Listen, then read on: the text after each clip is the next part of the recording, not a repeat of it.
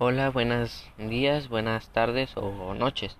Eh, yo soy Oscar Gabriel Guerrero Rodríguez y en este video hablaremos sobre el, el metabolismo celular.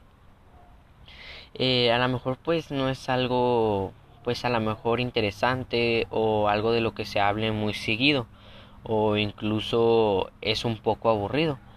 Eh, pero es algo que es importante saber, algo que nos puede servir como información para saber más sobre el metabolismo celular. Siempre que la información sea buena, todo es bueno para aprender. Eh, hablaré sobre el metabolismo, eh, qué es, ejemplos, funciones y eh, los tipos que hay. bueno, sin más para empezar, voy a empezar a decirles primeramente qué es el metabolismo. Eh, pues el metabolismo se conoce como, ah, como el conjunto de transformaciones químicas que se afectúan constantemente en las células de los organismos vivos.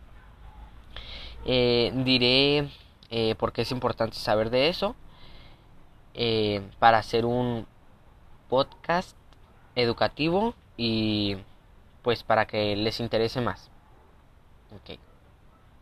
empezaré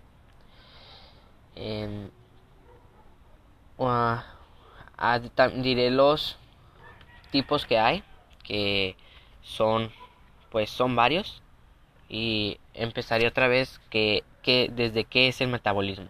Se conoce como metabolismo al conjunto de transformaciones químicas que se afectúan constantemente en las células de los organismos, pues como ya dije, vivos. El término metabolismo fue acuñado por fue un filósofo prusiano que, llamado Teodor eh, a mediados del siglo XIV tomando una raíz y un sufijo griego.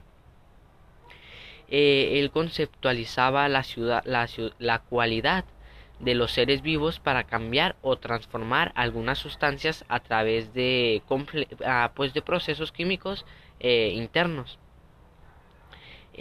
también diré cómo funciona el metabolismo. Eh, el metabolismo es el proceso por el cual se transforma en el organismo los como los hidratos de carbono, las proteínas, las grasas y otras sustancias. Esta transformación puede pues producir calor, eh, dióxido de carbono, agua y detritos, lo que pues lo que más se ve en el cuerpo, ¿no? Em, con el calor se hace mucho el sudor, con el fin de producir energía para realizar transformaciones químicas esenciales para el organismo y para desarrollar la actividad muscular, que es lo que hacemos mucho, la mayoría de nosotros.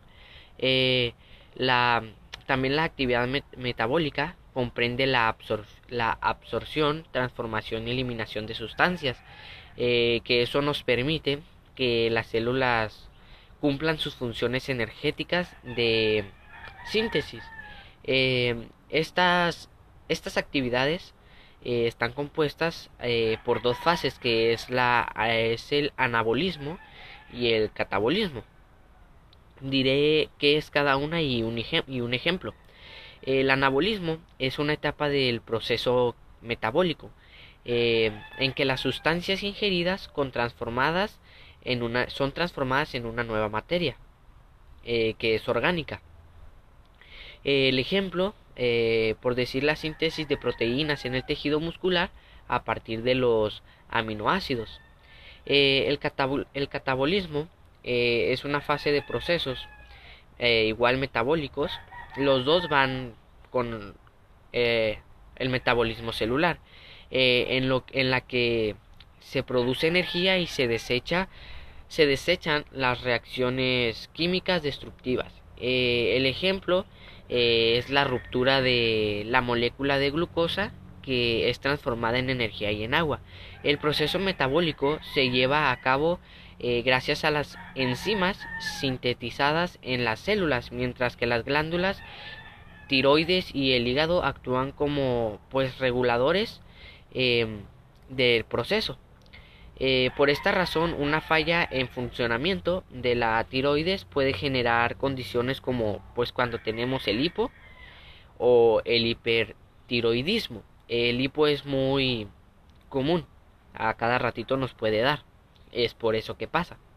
Eh, suelen conllevar problemas metabólicos como el aumento o también la disminución de peso mientras que en el hígado se produce la glucosa o sacarosa a partir de los hidratos de carbono, una sustancia fundamental para algunos órganos que solo pueden obtener energía de la glucosa, además de pues ser el órgano en el que se sintetizan algunas proteínas.